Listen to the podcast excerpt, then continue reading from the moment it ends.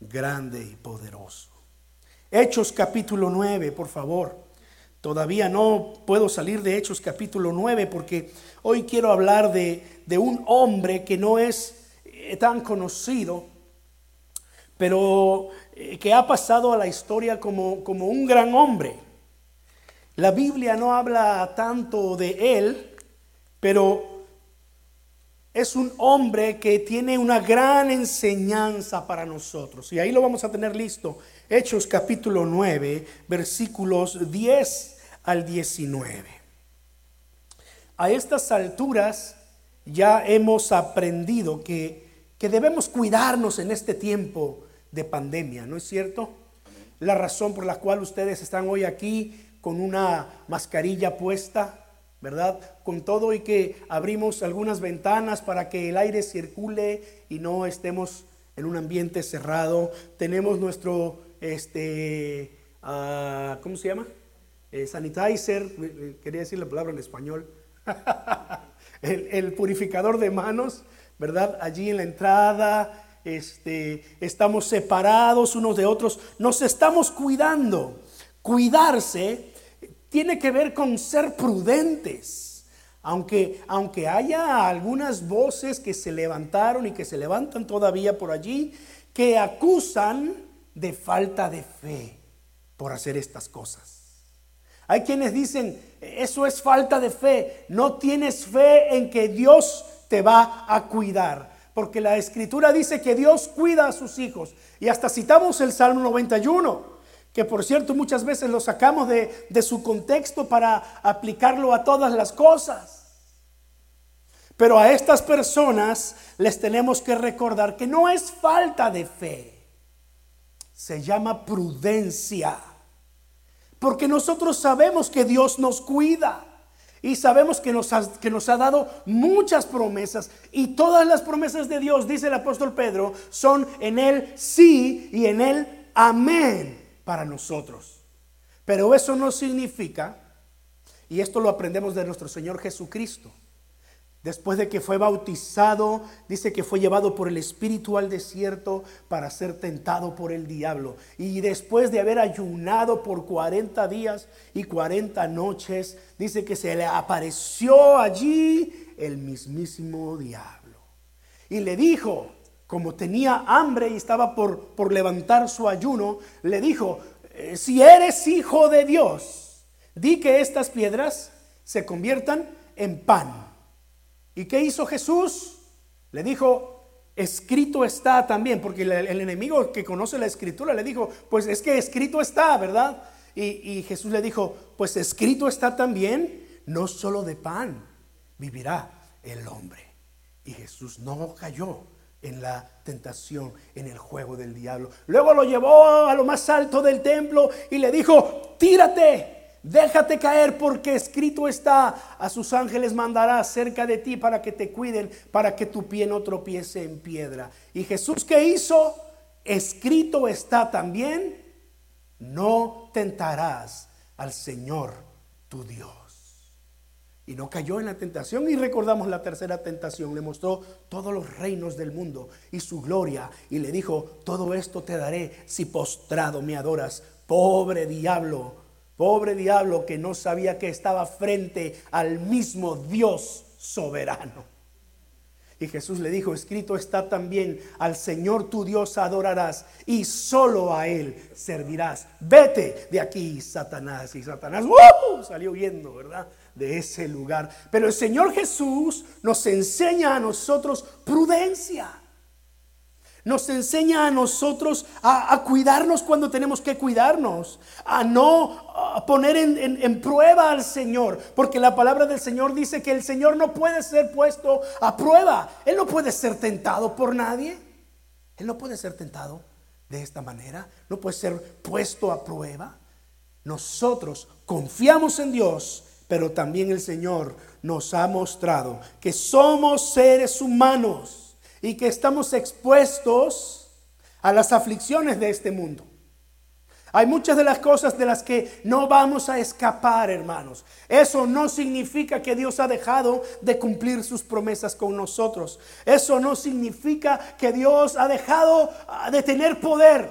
Dios sigue siendo Dios. Dios sigue teniendo poder y obrando su perfecta voluntad en nosotros. Pero cuando nos toca padecer la aflicción de este mundo, es para que Dios nos muestre su poder, ya sea en esta vida o ya sea que Él nos llame a su presencia y nos muestre su gloria en aquel lugar. Algunos muy buenos amigos nuestros han perdido la batalla en contra del coronavirus, pero sabemos que ellos están viendo la gloria del Señor. Y sabemos que ahora ellos están entendiendo a cabalidad los propósitos que Dios tuvo durante toda su vida.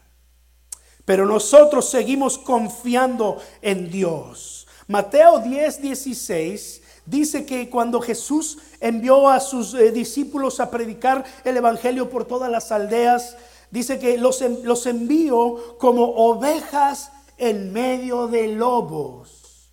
Dice, por tanto, sean astutos como serpientes. Si usted tiene una versión Reina Valera 60, o anterior, posiblemente usted lea allí, prudentes como serpientes y sencillos como palomas.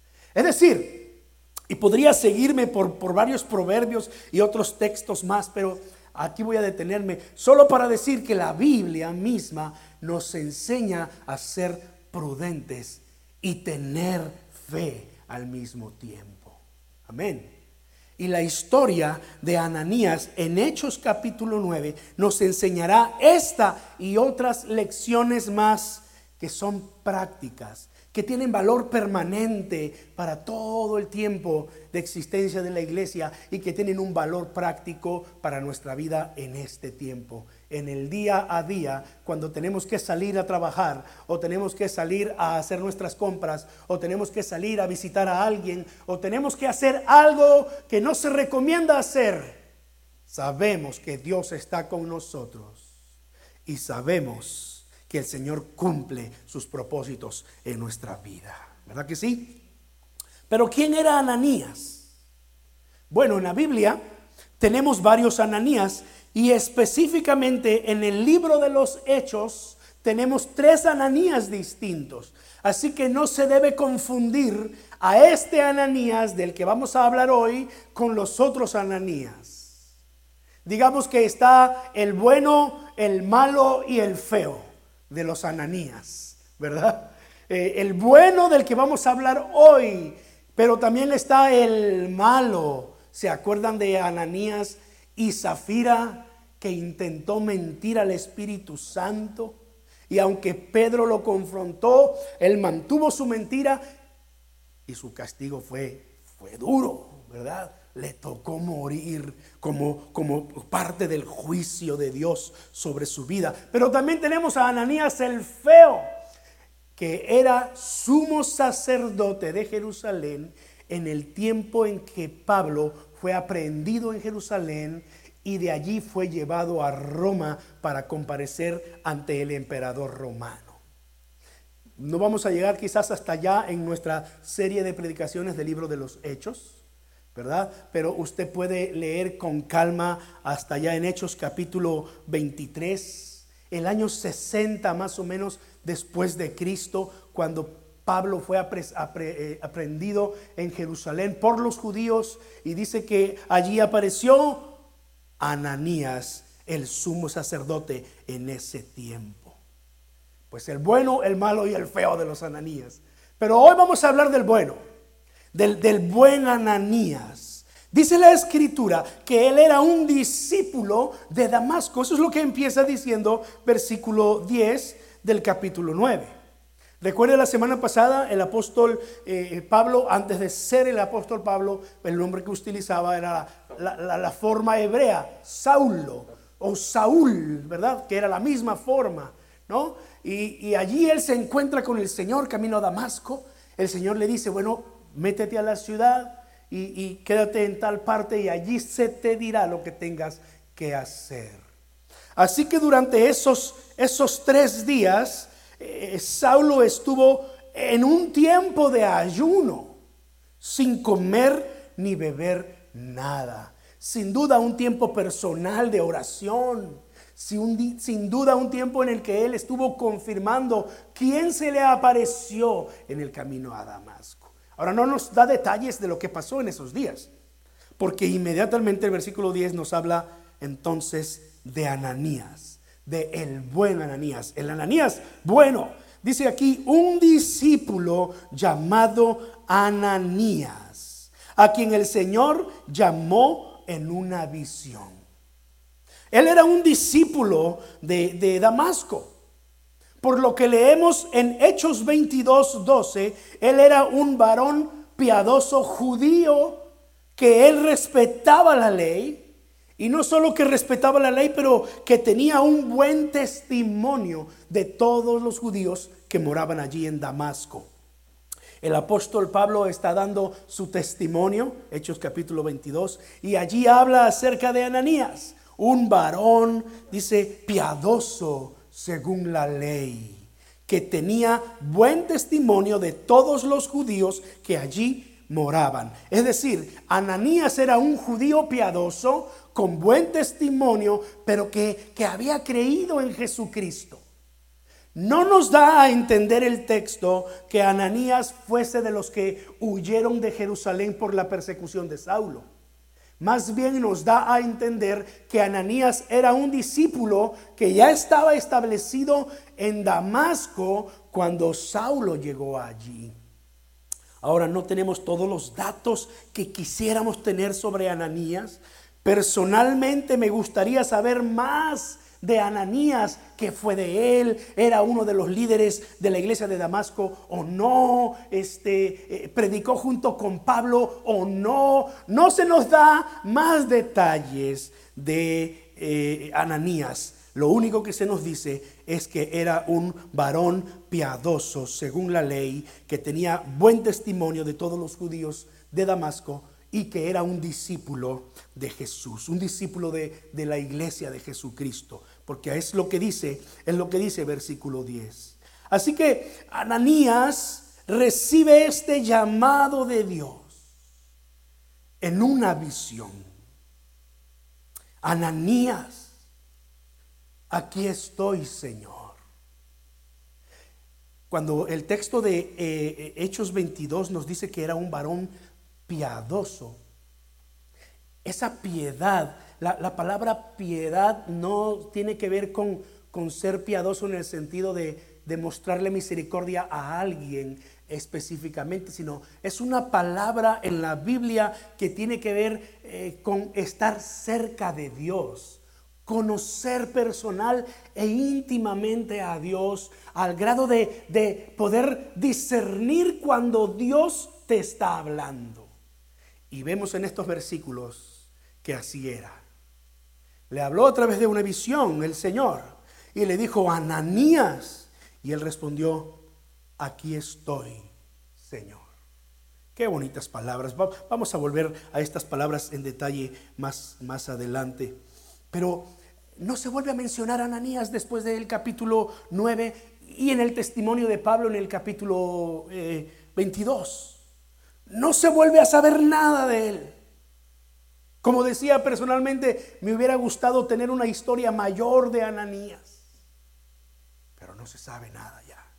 La Biblia guarda silencio y Ananías viene a ser uno de los héroes anónimos de eh, la historia del Nuevo Testamento.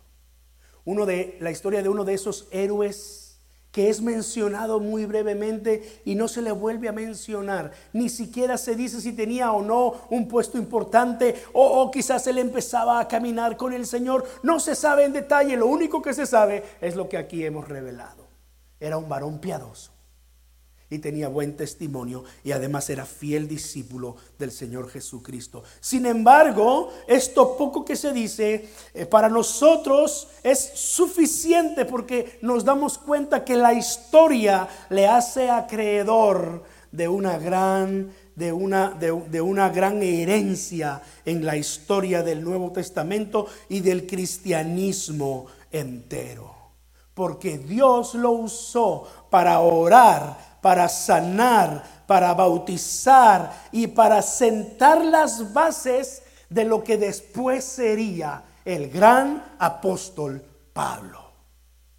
Ahora, digo esto porque eh, no cualquiera hubiera estado dispuesto a hacer lo que el Señor quería hacer con Saulo, ¿no es cierto? Sobre todo conociendo la reputación de Saulo. No estaba allí en Damasco de vacaciones, pues era eh, uno de los lugares en donde nadie pensaba ir de vacaciones, además. Pero se sabía a lo que había ido Saulo. No le tocó a, Ananías quizás estar ante miles de personas, como fue el caso de Pedro, de Juan, que nosotros sepamos, ¿verdad? No fue de los siete diáconos que Hechos capítulo 6 nos habla, Felipe, Esteban, Nicanor, uh, Prócoro y todos ellos. No se menciona entre ellos, mucho menos era de los doce discípulos. Pero Dios lo escogió para una tarea especial que nadie más, estoy seguro, podía haber hecho a la perfección como Él lo hizo. Fue quizás como, como aquel muchachito que eh, primero de Samuel nos narra que tomó su onda y tomó cinco piedrecitas del río y con solo una piedra derribó un gigante. ¿verdad? O quizás como aquel jovencito que ni siquiera el nombre se conoce, que solo tenía cinco panes y dos peces. Y que eh, uno de los discípulos, me parece que fue Felipe el que dijo, pero esto, esto no es nada frente a, a toda esta multitud. Pero eso fue utilizado por el Señor para alimentar a cinco mil personas y que por cierto sobraron doce cestas llenas. Pero de Ananías nosotros aprendemos, número uno, los temores son humanos.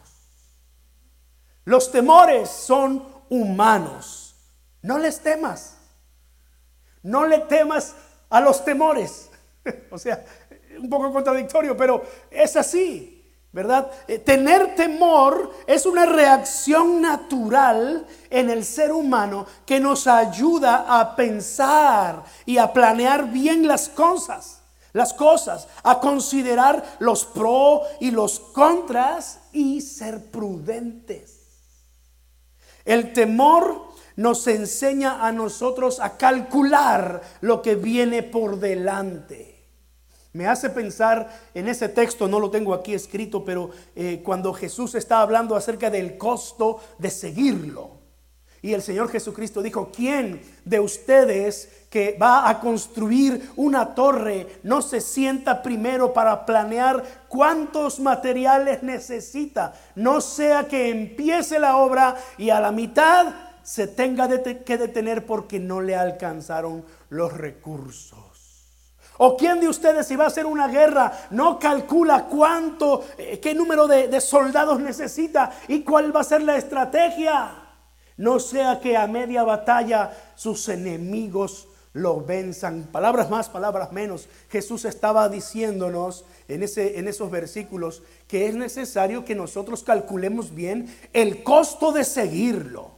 ¿Verdad? Ser discípulo de Jesús tiene un costo se tiene que pagar. Niéguese a sí mismo, tome su cruz cada día, sígame. Si no estamos dispuestos a esto, dice el Señor, entonces, entonces no podrías, no puedes ser mi discípulo. Pero miren, el temor nos enseña a nosotros a ser, a ser prudentes y a calcular bien las cosas, a no actuar arrebatadamente, como Pedro cuando le dijo a Jesús, iremos contigo y moriremos contigo si es necesario y de los primeros que salió huyendo aquella noche en que aprendieron a Jesús.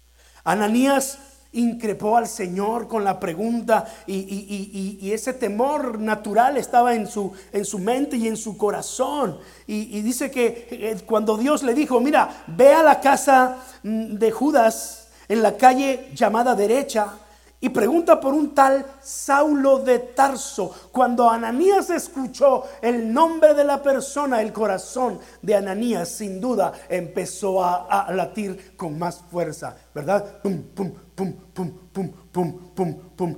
Lo he visto, dice, él está orando y te ha visto en una visión, ha visto a un hombre llamado Ananías que entra y pone las manos sobre él para que recobre la vista.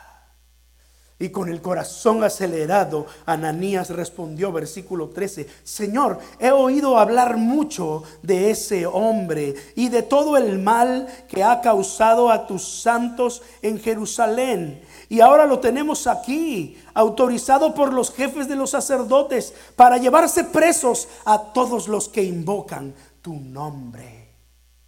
Reacción natural. No te sientas mal cuando el temor te asalta. No te sientas no te sientas que estás actuando con poca fe cuando tú respondes con prudencia ante situaciones que pueden ser peligro para tu integridad física o la de tu familia. Lo hemos hablado muchas veces nuestro hermano Eddie y yo y aquí en la iglesia, ¿verdad? No le tenemos miedo al coronavirus, pero somos prudentes. No le tengo miedo, pero lo quiero allá lejos. que no se acerque a mi hogar. Cada que vamos a la tienda, no nos quitamos los, los, cubrebocas. Mi esposa en su trabajo me dice, es un calor muy fuerte, pero no, no quiero hacer lo que los demás hacen, que se bajen el cubrebocas aquí para poder respirar bien. Claro, están más expuestos a este virus. Y no es falta de fe. Si tenemos respeto a ese virus, hay cierto temor de lo que pasaría si ese virus se filtra en nuestro, en nuestro hogar. Pero hemos aprendido de la palabra de Dios y Ananías nos enseña que los temores son humanos, que las dudas son humanas, que podemos acercarnos al Señor en nuestra comunión y plantearle nuestras dudas, nuestras inquietudes.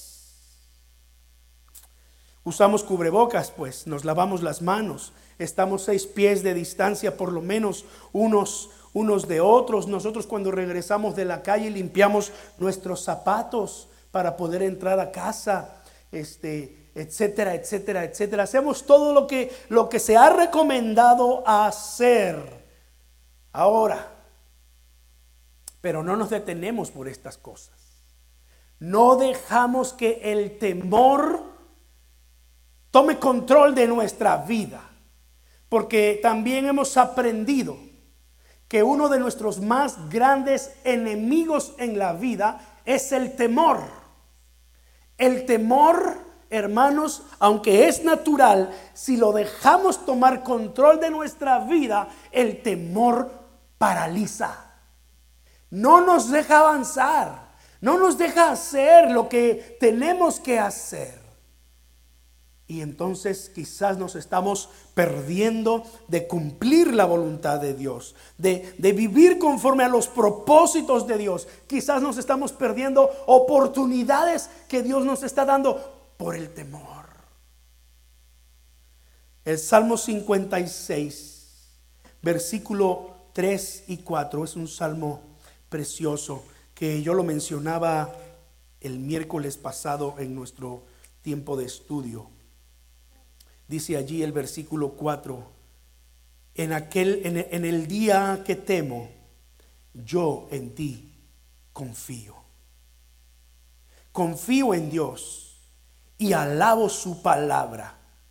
Confío en Dios y no siento miedo.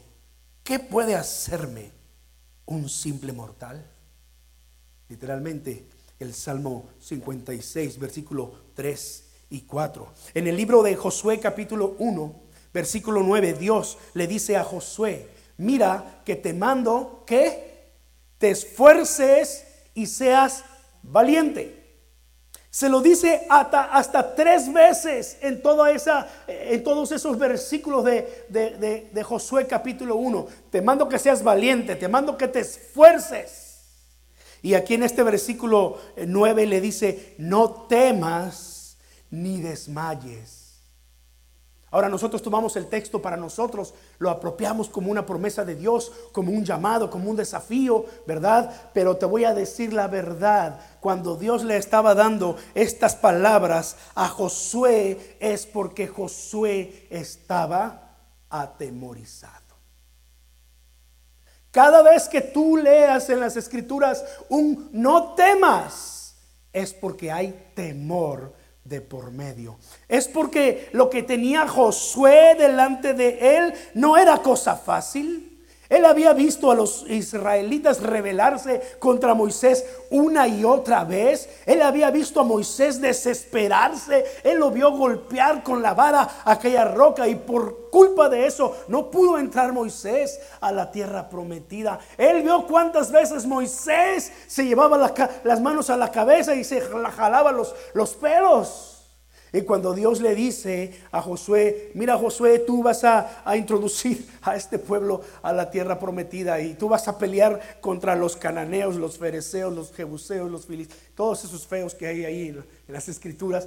Pues Josué estaba realmente en una situación que le generaba temor y ansiedad. Por eso es que encontramos estas palabras. Esfuérzate, sé valiente no temas ni desmayes, porque el Señor tu Dios estará contigo donde quiera que tú vayas.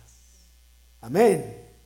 La promesa de Dios a Josué sin duda hicieron la, diferencia en su vida. El salmista escribiendo ese Salmo 52, eh, la, la palabra dice allí literalmente, en Dios alabaré tu palabra. Mire la gran diferencia. Es cierto, el temor es algo natural en nuestra vida, pero esta es la otra enseñanza que Ananías nos muestra. La palabra del Señor disipa nuestras dudas y nos ayuda a echar fuera el temor. La palabra del Señor. Si Dios no le habla a Josué, si Dios no le dice esfuérzate, sé valiente, si Dios no le da esta promesa, eh, no temas ni desmayes, porque el Señor tu Dios estará contigo donde quiera que vayas. Posiblemente Josué hubiese tenido más dudas y Dios hubiese tenido que dialogar más tiempo con Josué. Pero Josué recibe la palabra de Dios. El salmista lo expresa así en el versículo 4. En Dios alabaré su palabra, porque es su palabra la que nos libra de todo temor, hermanos. Ananías tuvo esa experiencia también. Señor, he oído hablar mucho de ese hombre. Sé que tiene cartas de los principales ancianos de Jerusalén para aprender a todos los que siguen tu camino y llevarlos presos.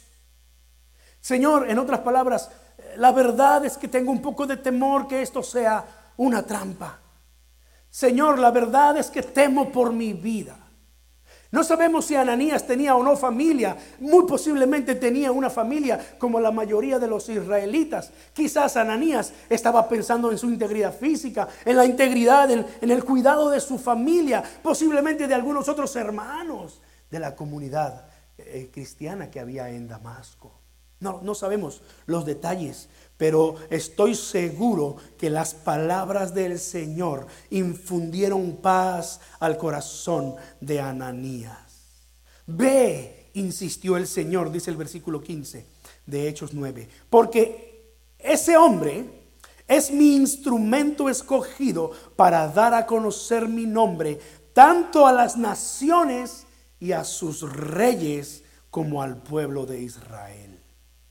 Yo le mostraré cuánto tendrá que padecer por mi nombre. Todavía estoy pensando en el significado del versículo 16, pero creo que en parte Dios le iba a mostrar a Saulo lo que significó tener la experiencia de aquellos que él persiguió.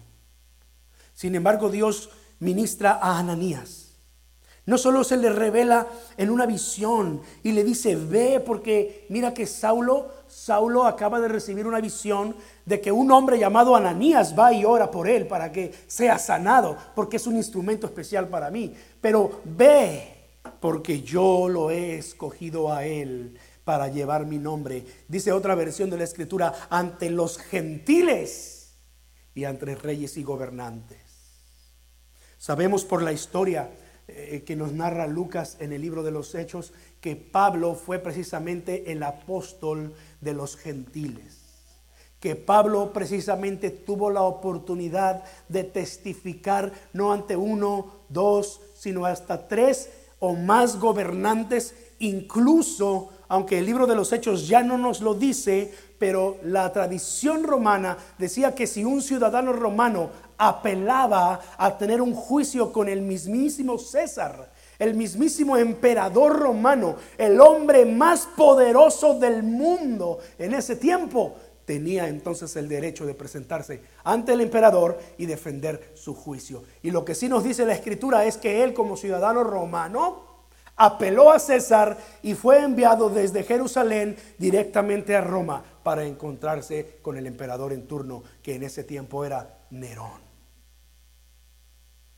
Ahora estamos hablando de, Saulo, ¿verdad? Pero aquí eh, Ananías nos enseña que si nosotros oímos la voz de Dios, si nosotros confiamos en la palabra de Dios, si nosotros tomamos sus promesas en nuestro corazón y las hacemos nuestras, entonces el temor se va. Entonces la confianza se planta en nuestro corazón.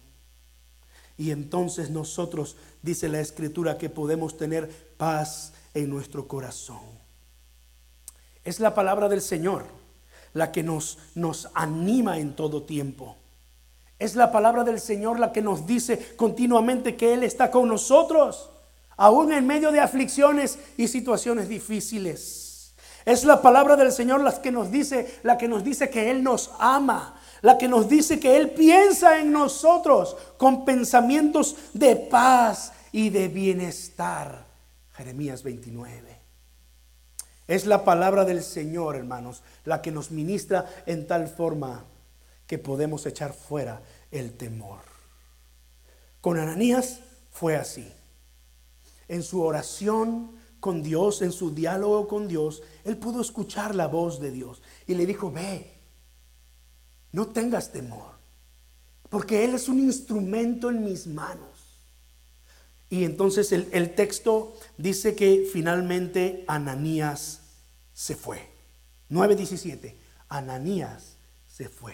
Lo que entendemos por la secuencia de la narrativa es que después de ese momento, Ananías se entendió que Dios tenía todas las cosas en sus manos, que Él tenía un plan específico. Sí, era normal tener temor, pero también a través del poder de Dios en su palabra, Él estaba echando fuera el temor.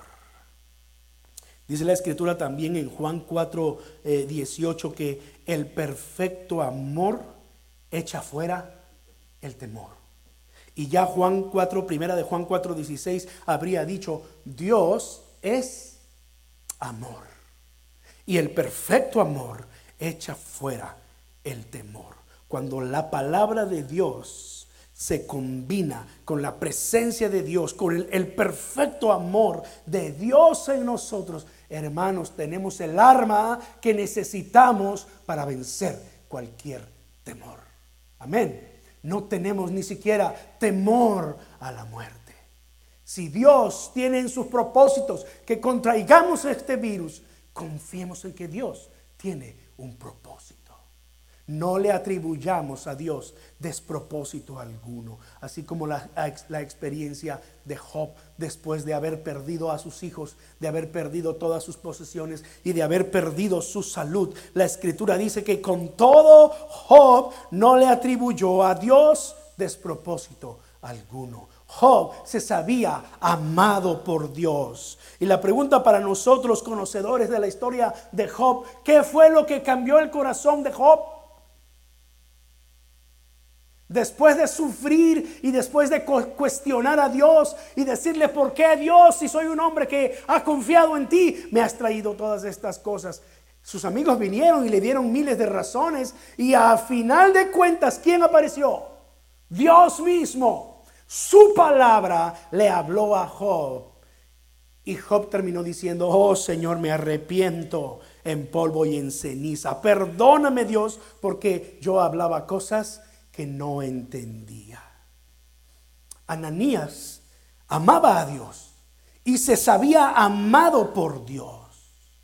Por eso finalmente fue capaz de obedecer a Dios y dejarse usar por Dios. Y esta es la tercera y, última enseñanza que quiero traer a ustedes en esta mañana. Hay que estar dispuestos a servir y ser usados por Dios de la forma en que Él quiere hacerlo. No nos imaginamos muchas veces lo que Dios es capaz de hacer por medio de nosotros. Nunca pensemos que hay cosas insignificantes para Dios. Ya hemos hablado que para Dios es importante tanto aquel que predica su palabra como aquel que sirve las mesas, ¿verdad? Así que aún en las cosas sencillas y pequeñas, Dios tiene grandes planes y tienen gran potencial de ser grandiosas delante de Dios. Oh sí, aquel jovencito no se imaginaba que sus cinco panes y dos peces que él había guardado como lunch para más tarde y seguir a Jesús y escuchar sus enseñanzas iban a ser usados para alimentar a cinco mil personas. Hermanos, cada vez que yo tengo algo de dudas sobre mi llamado, sobre mi ministerio, sobre mis dones y talentos, sobre si lo que yo estoy haciendo tiene sentido, Dios me trae hasta este jovencito y me dice, tú entrégame tus cinco panes y dos peces y yo haré grandes maravillas. Hermano, déjese usar por Dios. Hay un dicho que dice, se pueden contar las manzanas de un árbol, pero no se pueden contar las manzanas de una semilla. Oh, cuánta sabiduría en este dicho, ¿no? Se pueden contar las manzanas de un árbol, pero no se pueden contar las manzanas de una semilla. Isaías le dijo al Señor, heme aquí, Señor, envíame a mí. Ananías su primer respuesta fue un corazón dispuesto a servir. Ananías le llama el Señor.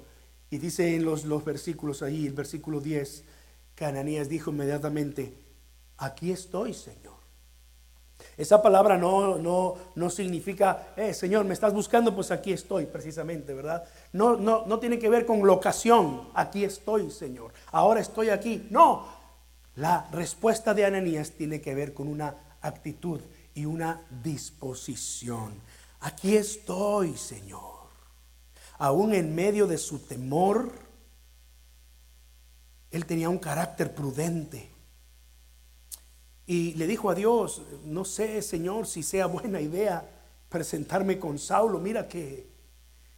Pero él fue obediente estuvo dispuesto a ser usado. No se sabe más de Ananías, pero lo que se sabe es suficiente para saber que si nos dejamos usar, Dios puede hacer grandes cosas por medio de nuestra obediencia y nuestro servicio. Los evangelios nos narran la historia de un jovencito. No se da su nombre, pero ya lo hemos dicho, Llevaba cinco panes y dos peces. Los milagros pueden ocurrir cuando menos lo esperamos. Simple y sencillamente si somos humildes y nos dejamos usar por Dios. David frente a Goliat era como un pequeño grillito a nuestros pies. Aunque hay personas que le tienen miedo a los grillitos, ¿verdad? Pero así se veía David frente a Goliat.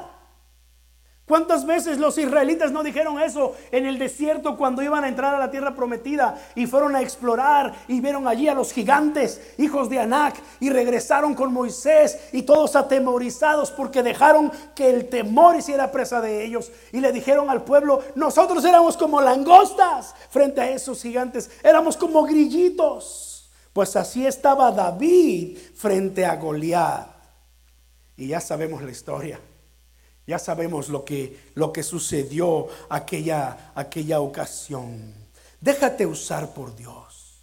Que otros sepan del amor de Dios por medio de ti. Que a través de tu servicio otros sean bendecidos. Comparte con los que menos tienen. Porque nunca sabes cuándo estarás formando a un futuro apóstol Pablo o a un futuro Billy Graham o a un futuro Gigi Ávila. Nunca sabes lo grande que pueden llegar a ser las cosas en manos de Dios. Por eso, estas tres enseñanzas en la vida de Ananías, el bueno. Es normal sentir temor. Nos ayuda a ser prudentes como serpientes, pero sencillos como palomas. Deja que la palabra de Dios y sus promesas te ayuden a enfrentar el temor y vencerlo. Su perfecto amor echa fuera el temor. Y número tres, déjate usar. Y sorpréndete de lo que Dios puede hacer con tus cinco panes y dos peces. Amén. Que Dios te bendiga, que Dios te use, que Dios te guarde. Y recuerda, frente a cualquier temor, Tráelos delante de Dios en oración. Acércate a su palabra y deja que Dios te ministre. Porque así como Dios le dijo a Josué, Dios te dice también a ti, no temas ni desmayes, porque yo estoy contigo a donde quiera que vayas. Ora conmigo en esta mañana. Bendito Padre Celestial. En el nombre de Jesús nos acercamos delante de ti en oración, Señor. Padre Celestial, gracias por recordarnos que en medio del temor podemos confiar en ti, Señor. Gracias por recordarnos que en medio de cualquier aflicción, tu palabra y tu perfecto amor echan fuera el temor, Señor. Te doy gracias, Señor porque en tu palabra podemos encontrar las promesas que nos animan cada día. Yo te pido por tu iglesia, la que hoy se ha congregado, la que está en sus casas, Señor, las que están en algún lugar de trabajo por medio del internet, Señor y Dios, que reciban tu palabra, que confíen en tus promesas y que ellos sepan, Señor, que tú estás con nosotros, porque es una promesa real y verdadera y confiamos en ti. Señor, y te decimos, aquí estoy, Señor. Como Ananías, el bueno, lo hizo. Aquí estoy, Señor. Oh Padre Celestial, úsanos para bendecir a otros. Úsanos para compartir nuestras, nuestras, eh, nuestros bienes con otros en medio de sus necesidades. Úsanos, Señor, para bendecir a otros orando por ellos dándoles una palabra de ánimo y de consuelo, Señor. Yo te pido, Padre, por cada hermano y hermana en este lugar, por cada joven, por cada niño, Señor. Ayúdanos a siempre confiar en ti y que podamos ver las grandes cosas que tú puedes hacer con nuestros cinco panes y dos peces. Confiamos en ti, Señor en el bendito nombre de nuestro Señor Jesucristo. Amén y amén. Hermanos, que Dios me los bendiga y me los guarde. Amén. Recuerde, cada miércoles 7 de la noche, si no puede venir a este lugar, de pronto por ahí conéctese en el, en el eh, Facebook y podemos orar juntos. A las 8 de la noche lo pongo por YouTube para que los que solo por YouTube, pues pueden accesar por YouTube y podemos tener un tiempo de oración y de estudio de la palabra juntos. Que Dios los guarde, hermanos. Sigamos en, en nuestros buenos hábitos de cuidarnos. Amén.